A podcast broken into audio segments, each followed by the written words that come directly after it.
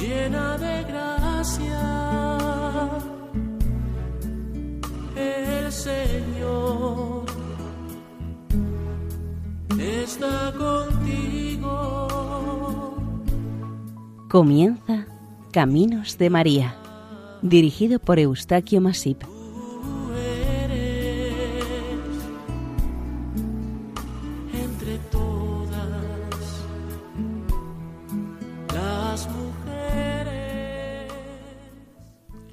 Sean bienvenidos al programa Caminos de María, realizado por el equipo de Radio María Nuestra Señora del Lledó de Castellón.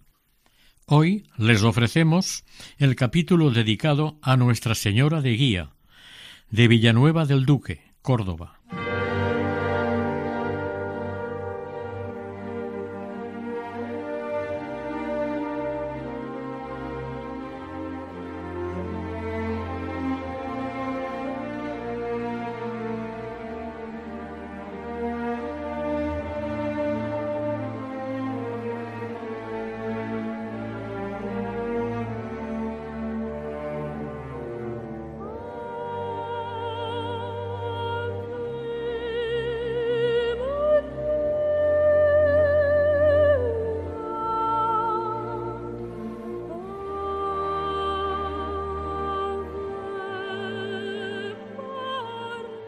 Nos encontramos al sudoeste de la comarca cordobesa de los Pedroches. En esta comarca se le rinde culto a la advocación mariana de Nuestra Señora de Guía o de la Guía. Para sus habitantes, que la tienen como santísima patrona, despierta una fuerte devoción, pero hay que resaltar que esta es la misma compartida con otros cinco municipios, Alcaracejos, Dos Torres, Fuente la Lancha, Hinojosa del Duque y la misma Villanueva del Duque. En el término municipal de esta última se halla la ermita dedicada a la Virgen de Guía.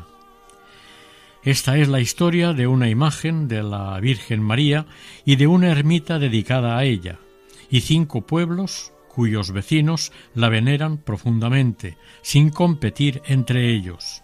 Es un ejemplo de concordia y devoción secular en la que las cinco localidades cumplen respetuosamente unos tiempos pactados y concretos desde hace siglos. Cada una de éstas se encarga de atender, cuidar y dar culto a la imagen de la Virgen de Guía, cuando le llega el turno de cumplir lo pactado. La Virgen de Guía no tiene un solo modelo para su veneración, esta devoción actualmente está difundida por todo el mundo católico y son muchas las imágenes que tienen este nombre como advocación. La mayor parte de estas imágenes responden al dogma de Éfeso, por lo que mayoritariamente son tallas de origen románico y gótico. Son imágenes sedentes con el niño apoyado en el regazo o sostenido en brazos. En alguna ocasión puede aparecer una imagen sin el niño. La Virgen de Guía fue declarada patrona de correos del Reino de Aragón en la Edad Media. Caminantes, viajeros, mensajeros, peregrinos, postillones, recueros, soldados, trajineros, navegantes, emigrantes e incluso las gentes del campo la invocaron ante cualquier problema que les afectaba. La advocación de la Virgen de Guía tiene su origen en la península ibérica. Es una nueva devoción a la Santísima Virgen que nos llega como traducción de la Virgen de Odegetría, que es la que enseña el camino, la que conduce, la que lleva, la que guía. Esta Virgen de Odegetría surge en Constantinopla en el siglo V se incorpora a la religiosidad popular de la Edad Media en el siglo XI, en Barcelona, el año 1166, y lentamente, pero de manera constante, se fue implantando por toda la península. Luego saltó al Nuevo Mundo. Según el padre Juan Ruiz de Viana, natural de Hinojosa del Duque, éste conoció alguna imagen mariana y detalló, según pudo observarla, las características de cómo era la primitiva imagen de plata de la Virgen. Esta imagen pertenecía a las llamadas Socia Belli, compañera de la batalla, aquellas que transportaban los caballeros en el arzón de la silla de montar durante las numerosas contiendas bélicas en tiempos de la Reconquista. El padre Ruiz dice de aquella antigua imagen La imagen de Nuestra Señora, que en la ermita se venera con especial devoción, es una pequeña estatuita, encerrada en una metálica con argollas propia para ser cogida al arzón de una silla de montar. Este precioso objeto de arte patrio es tanto más interesante por cuanto que son escasísimas. Se conocen esta de la Virgen de Guía, la de Fernán González, propiedad de los duques de Montpensier, y la Virgen de las Batallas, que fue propiedad de San Fernando. Habiéndoles encomendado el rey a tres nobles caballeros la conquista de ciertas tierras y llevar a cabo la conquista con resultados satisfactorios, se despidieron entre ellos en el lugar en donde hoy se encuentra la ermita donde dejaron la imagen y acordaron darle culto, llevándosela a sus respectivas localidades en tiempo determinado. Alrededor de 1115 es cuando se sitúa el momento en que los tres caballeros, en un corto espacio de tiempo en el que se detuvieron las contiendas de reconquista, y reinando Alfonso VII el emperador, según unos y según otros Fernando III el Santo, los caballeros de Alcaracejos, Hinojosa del Duque y Dos Torres, en agradecimiento a la Virgen por sus mediaciones, ayuda y compañía a favor de los reconquistadores cristianos, decidieron y pactaron levantarle una ermita a la que acudirían a rendirle culto a la Señora, en un tiempo concreto del año. Los habitantes de las cinco poblaciones que en aquel tiempo dependían de estos caballeros. Este lugar estaba situado en el cruce de caminos de Córdoba a Toledo y de Córdoba a Mérida. Es en aquel entonces cuando se inician las formaciones de hermandades y cofradías que solían tener un marcado carácter militar. Realmente el origen de la ermita no está nada claro y los historiadores tomaron dos posturas diferentes ante las pocas evidencias que se le presentaban. Para unos la iglesia debió ser la parroquia del pueblo, pero la consideraron demasiado grande en sus dimensiones y monumentalidad para ser ermita, y para algunos fue edificada por los habitantes del poblado de Ayozo, cuyo significado es almendro. La otra postura más creíble defiende que fue un convento fortaleza templario, atendiendo a las estructuras y características arquitectónicas muy similares a las de otros monasterios próximos a esta en ese tiempo.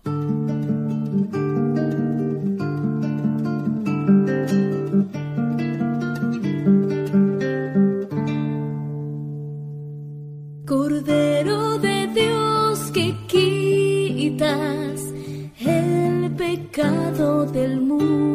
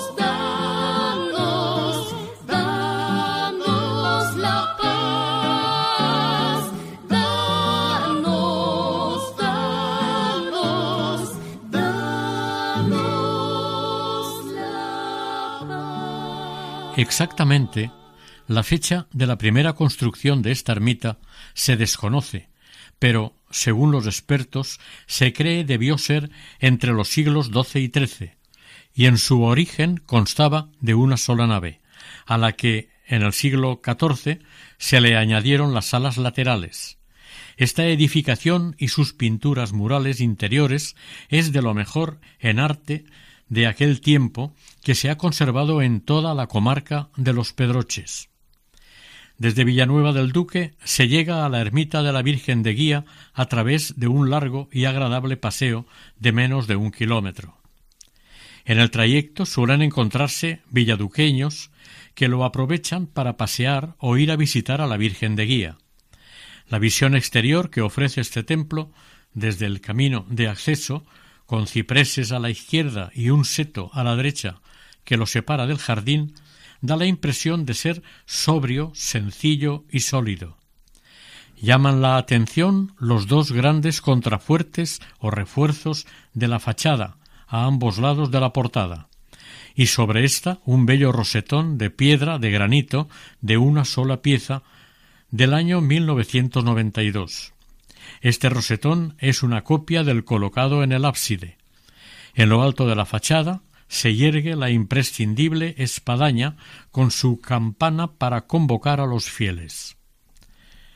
La puerta de acceso al templo fue costeada por los pueblos de Alcaracejos, Dos Torres y Villanueva del Duque en 1696. Está enmarcada por lo que se conoce como un arco escarzano, es decir, un arco simétrico rebajado, muy propio en la arquitectura de edificaciones importantes y usado ya en tiempos de los reyes católicos. Este templo es de planta cuadrada y edificado con materiales propios del terreno, tiene 16 metros de longitud en tres naves separadas por tres arcos apuntados cada una. La nave central tiene ocho metros de ancha y es más ancha y algo más elevada que cada una de las dos laterales, las cuales miden cada una cuatro metros de anchura. Los arcos descansan sobre gruesas columnas de fuste cilíndrico cuyos capiteles son ochavados y sus basas son de sección octogonal y base cuadrada.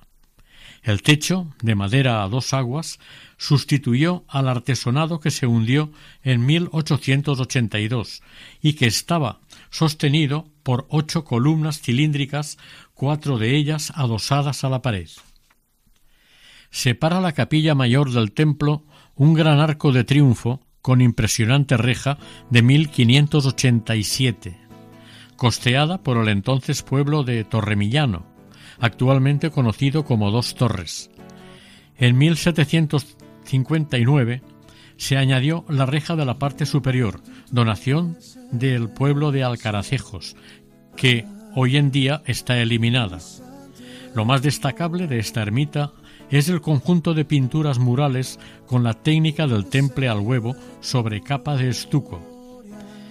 En el muro de la cabeza del templo, en el ábside, hay un gran cuadro representando la Asunción de la Santísima Virgen María al cielo, asistida por seis ángeles, tras salir del sepulcro, y su coronación de reina por Dios Padre, que le ciñe la corona real en presencia de los doce apóstoles, cada uno de estos identificado con su nombre en la aureola. A veces algunos visitantes de la ermita les llama la atención un apóstol que está separado del grupo y en gesto esperando recibir un cinturón o cíngulo de la mano de un ángel que se lo entrega. Este cinturón es el del vestido de la Virgen María, esta anecdótica situación refleja en el cuadro es que está sacada de un evangelio apócrifo titulado Tránsito de la Bienaventurada Virgen María, falsamente atribuido a José de Arimatea. Tomás, el apóstol incrédulo, es quien recibe el cíngulo de Nuestra Señora para que crea en este acontecimiento tan extraordinario hay que hacer constar que los evangelios apócrifos no están reconocidos por la Iglesia.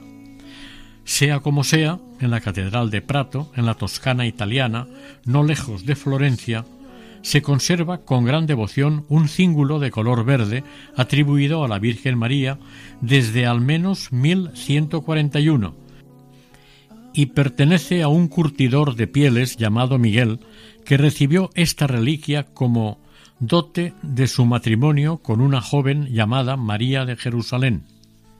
Este cíngulo de color verde es expuesto y venerado en contadas ocasiones en un relicario de cristal y oro.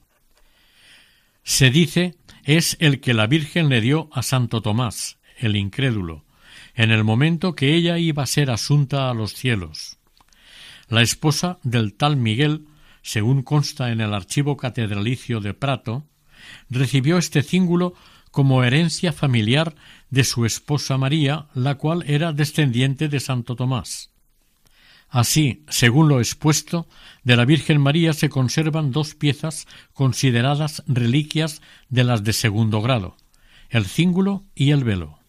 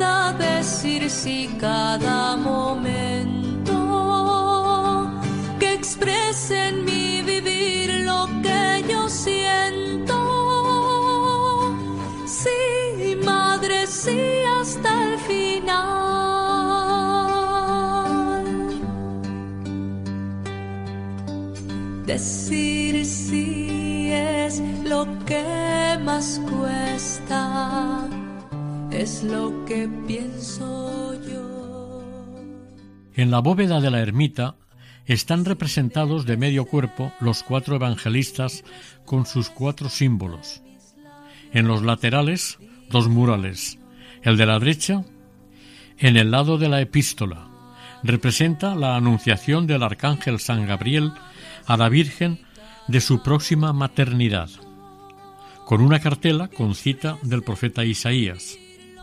La cartela superior, central, con la frase de San Lucas, sin pecado concebida, y el de la izquierda, en el lado del Evangelio, los desposorios de los padres de la Virgen, San Joaquín y Santa Ana, con un ángel que les impone las manos sobre sus cabezas, en presencia del Espíritu Santo, en la parte superior central, y en un óvalo se lee la frase Ave María.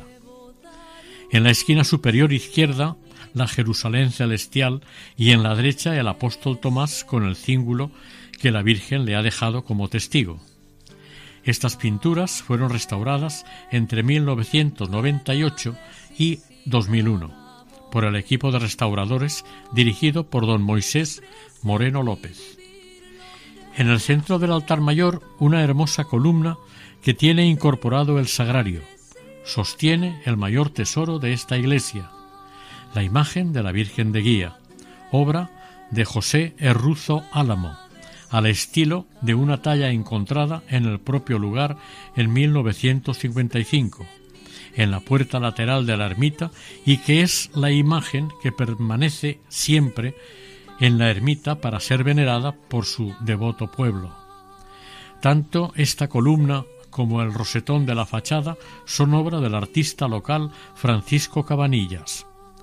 A la izquierda está situado el púlpito, que data de 1677 y se erige majestuosamente sobre una columna de granito. En las naves laterales, construidas en 1660, se encuentran las capillas dedicadas. La de la derecha al Santísimo Cristo de la Piedad, que se cuida con los donativos de los vecinos de los pueblos que veneran a la Virgen, y a la izquierda San Jacinto, patrón de Villanueva del Duque. El Santísimo Cristo de la Piedad era una talla gótica que fue destruida en la pasada guerra civil y en 1950 se adquiere una nueva imagen de este Cristo sustituyéndolo. Esta es una espléndida talla policromada a la que se le construyó una capilla junto a la capilla mayor. Estando la Virgen de Guía en Hinojosa del Duque, en el tiempo que le correspondía por aquel acuerdo inmemorial, estalló la guerra civil y la imagen se perdió. Tuvieron que sustituirla por otra nueva muy similar. Desde 1936 estaba Ignacio Gómez Gil, muy devoto de la Virgen de Guía, tallando una imagen de esta advocación, en madera de pino, para su devoción particular. Al finalizar la guerra, el párroco de Villanueva del Duque la adquirió a la familia de Ignacio. La imagen la terminó y doró en Córdoba el escultor Díaz Peno. Es la que ahora se venera. Tiene 25 centímetros de alta. La Virgen de Guía, compartida por cinco municipios de los Pedroches, originariamente debió ser de bronce y hueca, con dos argollas para colgarla en la montura del caballo. Durante la guerra del 36 desapareció y se supone fue escondida en el hueco de alguna encina para evitarle cualquier daño sacrílego, por lo que tuvo que ser sustituida por la actual. Es una pequeña estatuilla de madera de pino, dorada, copia de la original. Durante la guerra, la ermita fue utilizada como almacén de intendencia, su estructura no fue gravemente dañada, pero las imágenes fueron totalmente destruidas. A partir de 1940, la ermita quedó abierta de nuevo al público. La imagen de la Virgen de Guía es una imagen sedente que sostiene al niño Jesús con las dos manos sobre su rodilla derecha. El niño, de pie sobre la rodilla, parece estar bendiciendo con su mano derecha y con la izquierda sostiene una bola. Este conjunto en bronce es el que llegó hasta nuestro tiempo, pero no permanece de continuo en la ermita. En esta, una talla de setenta y tres centímetros es la que permanece en su altar, una situación que nace de la necesidad de exponer a la Virgen y dejarla al culto en su capilla, como se dijo anteriormente. Esta talla mayor es de madera, estofada y policromada, de semblante tranquilo y con la mirada al frente. Viste una túnica rosada y manto azul, zapatos dorados, velo blanco y corona dorada. Sobre su rodilla izquierda tiene sentado a su hijo que sostiene el globo terráqueo en su mano derecha, y éste desvía su mirada al cielo, Viste túnica blanca y va descalzo. En 1955, al realizar unas obras de solería y restauración para instalar una nueva puerta al lado de la epístola, al picar sobre el punto que se pensaba instalar la puerta, se notó un sonido a hueco, y al abrirlo descubrieron un arco que serviría para instalar dicha puerta. Lo sorprendente fue que en el interior del hueco que habían descubierto se encontraron diversas tallas de madera policromada del siglo XIII. Actualmente están depositadas en el Museo Diocesano de Córdoba, aunque es propiedad de la parroquia villaduqueña. Estas tallas estaban tabicadas sobre el vano de la puerta sur. Entre estas tallas se encuentran imágenes de la Virgen de Guía, la Virgen Niña, Santa Lucía, San Blas, San Juan Bautista y San Mateo. Se cree proceden de la parroquia de San Blas del antiguo poblado de Ayozo y pertenecen al estilo iconográfico vasco-leonés. Algunas estaban mutiladas y llevaban restos de vestiduras, con huellas de algún incendio, lo que hizo pensar que fueran víctimas de los desmanes del ejército francés algo demasiado frecuente y que también se produjeron en otros lugares de esta zona y el resto de España. De todas las imágenes encontradas, la imagen de Nuestra Señora, la Virgen de Guía, era la más trabajada de todas. Las imágenes están realizadas en madera de pino, encina y olivo. Su acabado es irregular para facilitar la adhesión de yeso. Esta es la fase preparatoria para su posterior estofado y policromado. son imágenes concebidas para ser vistas o veneradas de forma frontal. Normalmente la parte posterior no está tan trabajada y se le ve la madera tal como es. Curiosamente, en la parte de la nuca presentan unas perforaciones que se hacían para colocarles las aureolas.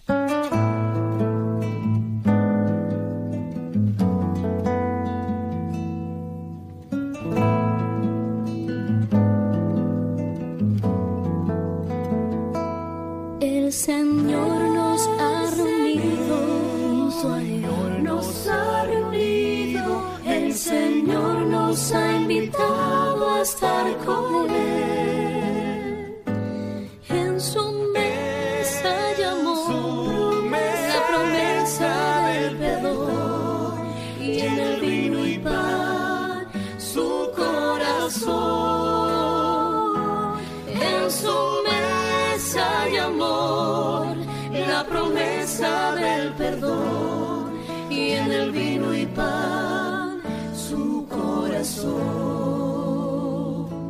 Cuando Señor tu voz llegue en silencio a mí y mis hermanos me hablan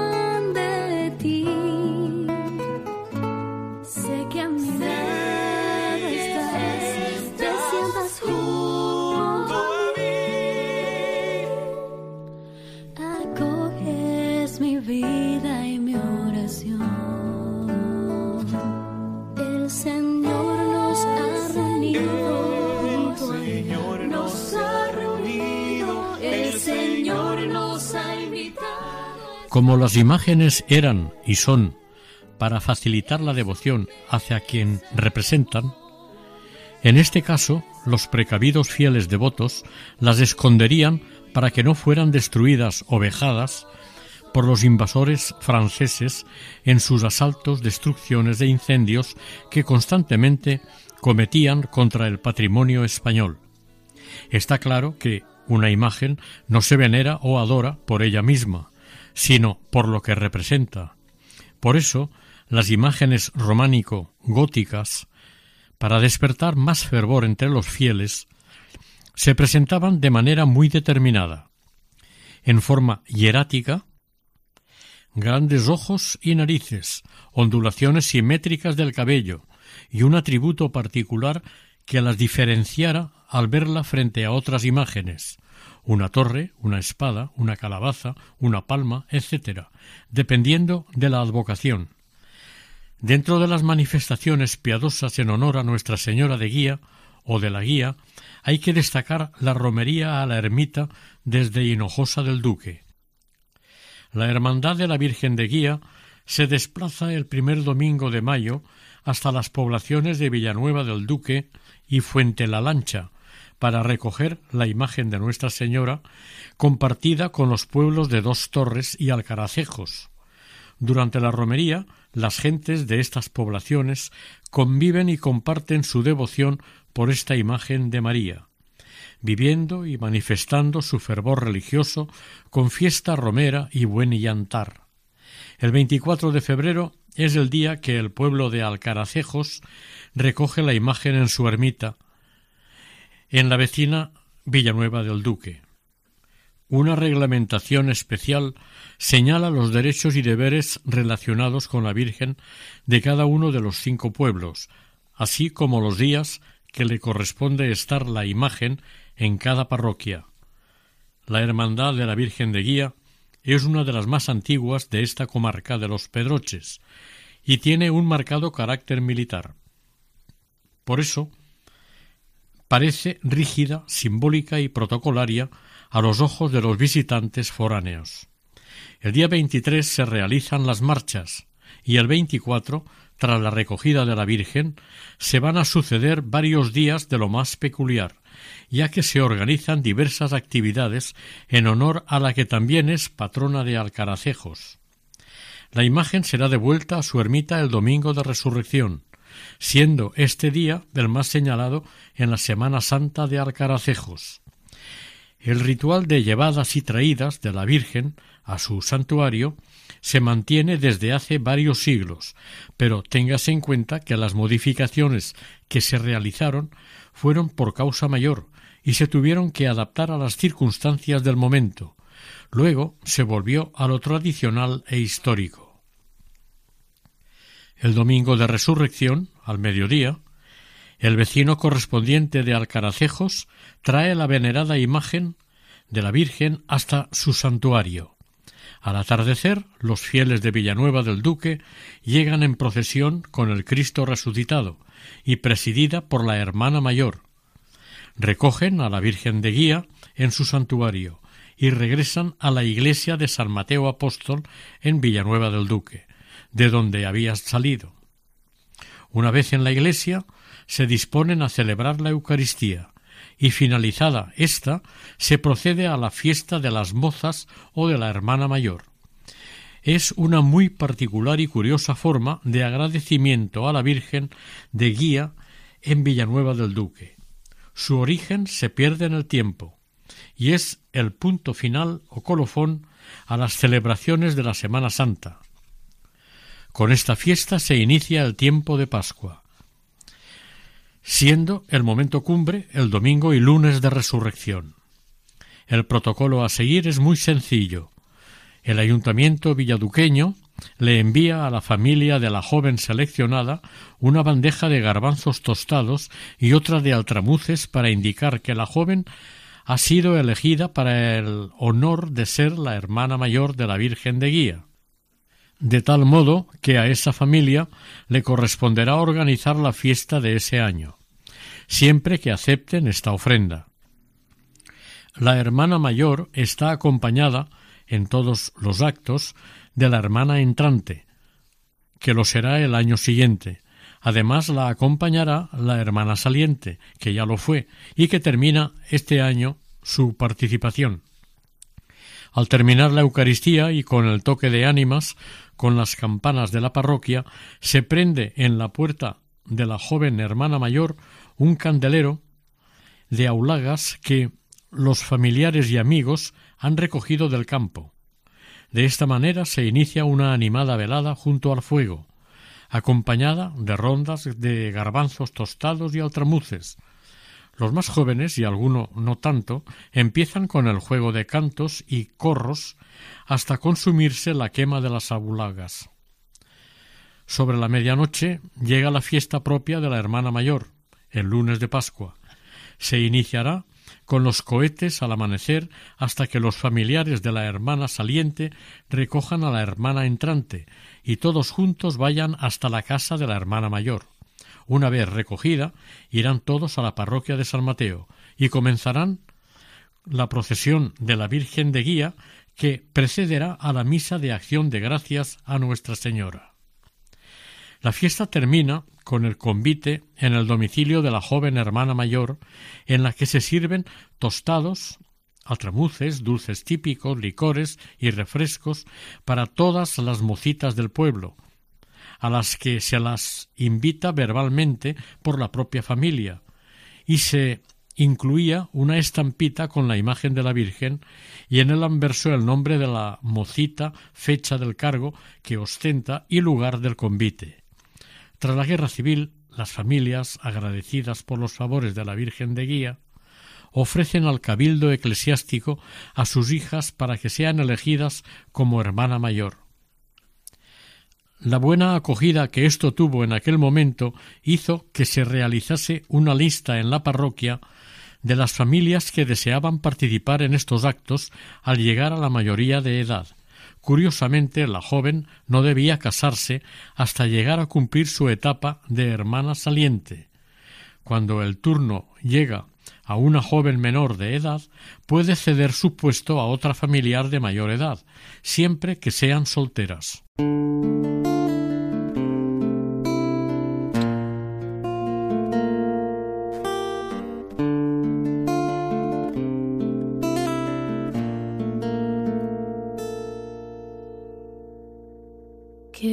Hubiese pasado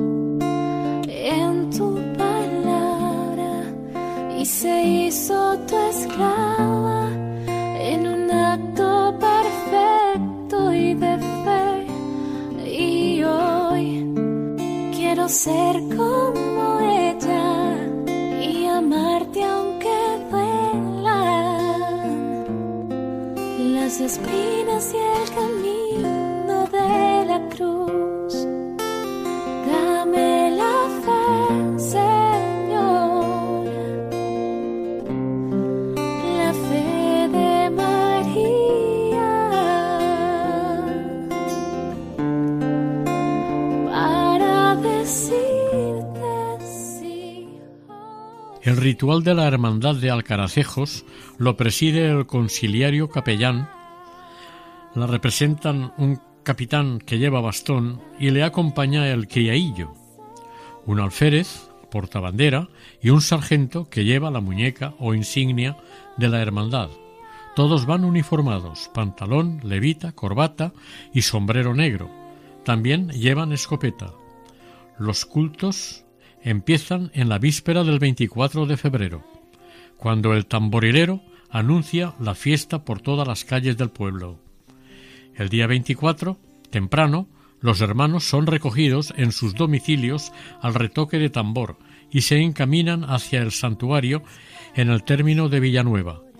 Después de colocar la imagen de la Virgen en sus andas, las autoridades la portan y realizan la procesión alrededor del templo. Entran en la iglesia y terminada la solemne Eucaristía, se llevan la Virgen de guía hasta su iglesia parroquial de San Andrés Apóstol. Y a tarde se celebran los tradicionales maitines. Es un hermoso día festivo para los hermanos y vecinos. El 25 de febrero, los maitines son exclusivos para las mujeres. Cada hermano puede invitar a una mujer, el sargento a tres, el alférez a seis y el capitán a todas las que quiera. Al día siguiente comienza la novena en honor a Nuestra Señora de Guía. El sábado santo se realizan los preparativos de despedida a la Virgen que al día siguiente, domingo de resurrección, llevarán en procesión por el pueblo, luego la Eucaristía de despedida, tras la cual se procede a llevar la imagen de la Virgen a su santuario. Al regresar del santuario, por el camino, se realizan los relevos de los cargos para el año siguiente. Villanueva del Duque irá procesionalmente con el Cristo resucitado hasta la ermita el mismo domingo de resurrección y a las ocho de la tarde regresarán con la Virgen hasta la parroquia de San Mateo Apóstol y se iniciará la fiesta de la hermana mayor, narrada anteriormente. La imagen de la Virgen de Guía permanecerá en Villanueva del Duque hasta el segundo domingo de Pascua, ahora también conocido como Domingo de la Misericordia Divina, instituido por San Juan Pablo II. Antiguamente se conocía como Domingo de Quasimodo. Este domingo será llevada a su santuario. Según caiga la Semana Santa, el sábado anterior al primer domingo del mes de mayo, la Hermandad y fieles de Hinojosa del Duque recogerán la Virgen de Guía de su santuario para trasladarla a su pueblo. Previamente rezarán el rosario y a las seis de la tarde saldrán hacia su localidad.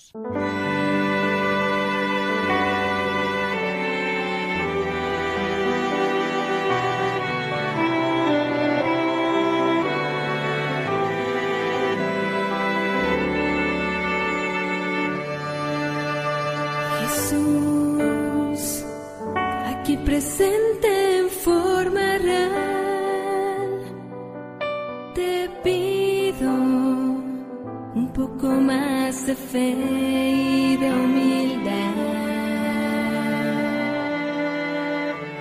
Quisiera poder ser digno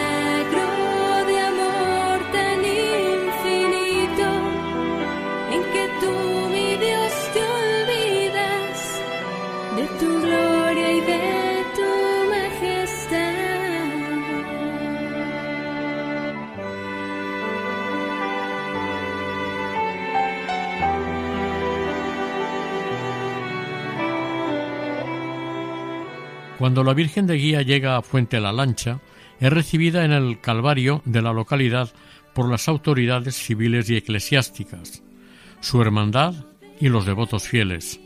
Todos la acompañarán hasta la iglesia parroquial de Santa Catalina. A su llegada se celebra una solemne Eucaristía y terminada esta, al anochecer, se celebra una procesión por las calles hasta la cercana ermita de Santo Domingo de Guzmán, construida en 1990 sobre una colina en la dehesa próxima al pueblo. Los participantes en la procesión quedarán en vela toda la noche.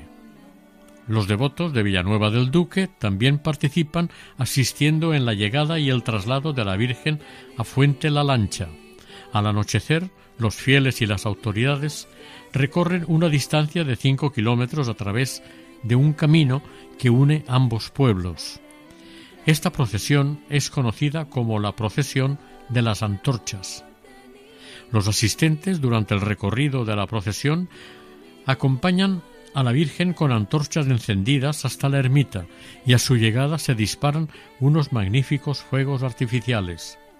Con la construcción de esta ermita, la fiesta ha ganado en asistencia de público, devoción y solemnidad. La asistencia a los actos festivos en honor a Nuestra Señora en la explanada es numerosísima.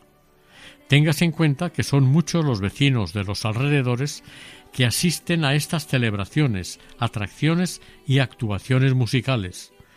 Alrededor de la ermita se encienden hogueras, que los vecinos, reunidos en grupos, rodean degustando, a lo largo de la velada, los productos típicos de la localidad. El domingo, a las doce de la mañana, se celebra una misa campestre en honor a la Virgen y una pequeña procesión alrededor de la ermita. A media tarde se bajan a la parroquia de Santa Catalina, donde rezarán un rosario y se entrega la imagen de la Virgen a la Hermandad de Hinojosa del Duque, en el lugar conocido como la Cruz. Desde aquí, la Virgen parte hacia Hinojosa del Duque. Cuando la imagen regresa a su ermita, en Villanueva del Duque, al pasar por Fuente la Lancha, se hace una parada y entra en su iglesia parroquial, y le cantan una salve. Pasado un tiempo, la Virgen de Guía volverá a Fuente la Lancha, el segundo domingo de octubre, y permanecerá en esta localidad durante quince días, en los que será venerada por sus vecinos y se le dará culto y custodia como corresponde. Es en Hinojosa del Duque donde la estancia de la Virgen de Guía será más larga, fuera del santuario. Permanecerá hasta el 14 de agosto. Cuando regrese a Villanueva del Duque, será acogida a la entrada de la localidad en el cruce de caminos, pasando antes por su santuario. El 14 de agosto, en la iglesia de San Juan Bautista de Hinojosa del Duque, a las diez de la mañana, solemne función de acción de gracias a la Virgen por su estancia en, en la localidad. A las cinco de la tarde, después de rezar el Santo Rosario, saldrá de Hinojosa en dirección a Villanueva del Duque, parando en Fuente la Lancha, donde se celebrará una misa en la parroquia. Terminada la misa, seguirá su camino. A las nueve de la noche hará su entrada triunfal en Villanueva, siendo recibida a la entrada del pueblo en la piedra de la Virgen, por todas las autoridades, la hermandad y los fieles. Aquí se cambian las andas que vienen desde Hinojosa por el paso de palio de Villanueva. Después de la presentación de la Virgen en manos del párroco, la ofrenda del bastón de alcaldesa y el canto de la salve. La procesión se acerca hasta la parroquia de San Mateo Apóstol, donde se celebrará la ofrenda floral y la Eucaristía. El día de la Asunción de la Virgen, 15 de agosto, se celebra una procesión por las calles de la localidad hasta la parroquia, donde permanecerá hasta el primer domingo de octubre, y el cuarto domingo regresará a su ermita como se contó con anterioridad. Los habitantes de Dos Torres, el primer domingo de noviembre, celebran en el santuario una solemne Eucaristía, Seguidamente la trasladan en procesión hasta la parroquia de la Asunción, donde permanecerá hasta el primer domingo de diciembre. Ese día, a las trece horas, será llevada a su santuario. Cuando llega a Dos Torres, la Hermandad de la Virgen de Guía recibe y acompaña a la comitiva procesional hasta la parroquia, parando unos momentos en la ermita de la Virgen de Loreto. A la despedida se hará lo mismo. Al día siguiente, en su llegada a la iglesia parroquial, se celebra una novena en su honor. La imagen titular de la localidad de Dos Torres es la Virgen de Guía, pero sus devotos tienen una imagen más grande y de vestir en la ermita del Santo Cristo. Esto hace que pueda ser venerada con mayor facilidad. En Pentecostés, esta imagen es trasladada a la parroquia local de la Asunción. La Hermandad de Dos Torres es similar a la de Alcaracejos por su carácter paramilitar. Los de Dos Torres rinden salvas a la Virgen de Guía con sus escopetas. La fiesta religiosa en esta localidad de Dos Torres culmina con la solemne Eucaristía, precedida de una numerosa procesión de devotos, Terminados estos actos, la hermandad invita a los asistentes al relevo de los hermanos del siguiente año. Con la llegada del invierno, ya no se realizan estas salidas y llegadas con la Virgen de Guía por los cinco pueblos de los Pedroches. El 24 de febrero se reanudará el devoto ciclo de cultos a Nuestra Señora de Guía. Hace 34 años la Cofradía de la Virgen de Guía de Villanueva del Duque, a través de su párroco don Francisco Vigara Fernández y primer mayordomo de la cofradía don Pedro Amado Viso, promovieron la fundación de la misma y el 29 de septiembre de 1986 quedó oficialmente constituida en el Obispado de Córdoba. Esta vez con los trámites y requisitos exigidos para refundar la del intento iniciado en el año 1983. En el año 2000 se iniciaron las obras de restauración de la ermita de Nuestra Señora de Guía. Se realizó un estudio iconográfico y técnico de la obra, unas mediciones y una catalogación y análisis de materiales, sobre todo por la parte pictórica para esta restauración se preparó el soporte de los muros. El 11 de julio de 1983 se renovó el pleno de todas las parroquias y hermandades de los cinco pueblos, la concordia sobre Nuestra Señora de Guía. El acta del acuerdo se remitió al obispado, siendo en aquel momento el titular del mismo Monseñor José Antonio Infantes Florido. Cuánto he esperado este momento, cuánto he esperado que estuvieras así, cuánto he esperado que me hablaras, cuánto he esperado vinieras a mí. Yo sé bien lo que has vivido y sé también por qué has llorado. Yo sé bien lo que has sufrido, pues de tu lado nunca me he ido cántala, es tuya, cántala. Pues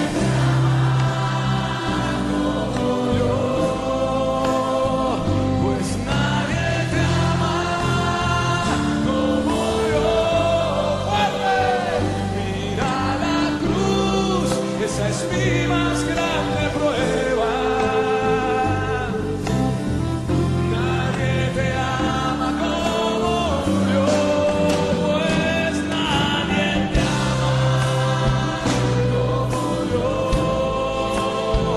pues nadie te ama como yo. Oración para presentar los niños a la Santísima Virgen de Guía. Santísima Virgen de Guía, Madre Celestial de todos los seres humanos, en unión con los corazones de todos los padres cristianos y en nombre de la Santa Iglesia de Jesucristo, venimos a confiarte estos niños al cuidado poderoso de la Reina del cielo y de la tierra. Dígnate vivir en ellos y llenar todos sus días con la luz del amor de Dios, para que estas almas realicen el plan que Dios abrigó cuando nacieron.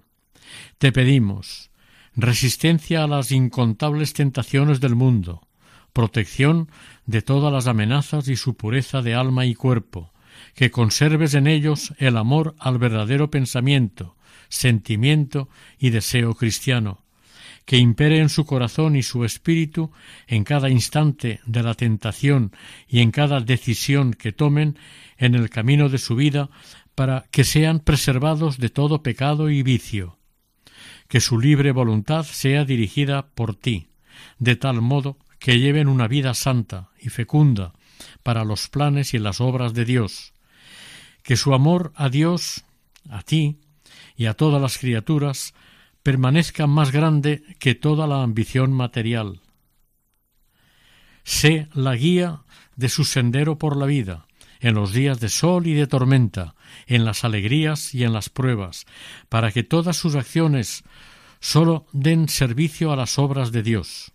Sé la luz de su esperanza en todos sus sufrimientos y todas sus tristezas, para que también perseveren en los días de fracasos y desánimos en la lucha de por vida por la santidad de su alma, el regalo más valioso que Dios les ha dado.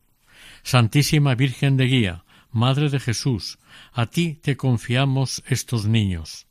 Dígnate hacerlos florecer en el abundante árbol del cristianismo y dígnate acompañarlos a la puerta del paraíso, pues ellos nacieron para la bienaventuranza con Dios y contigo. Madre nuestra. Amén.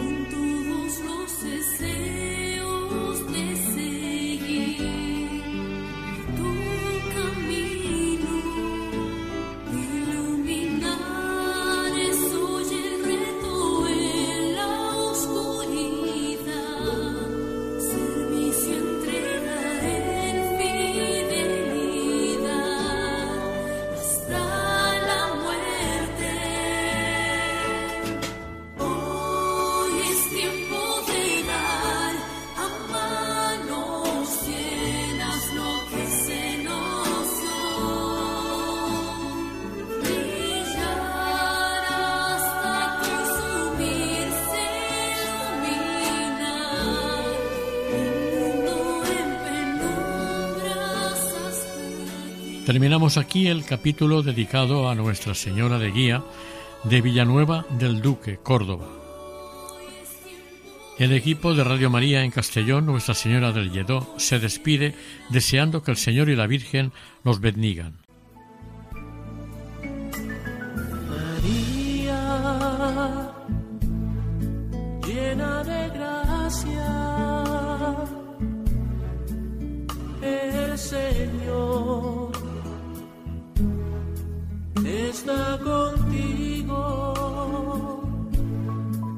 Han escuchado en Radio María Caminos de María, dirigido por Eustaquio Masip.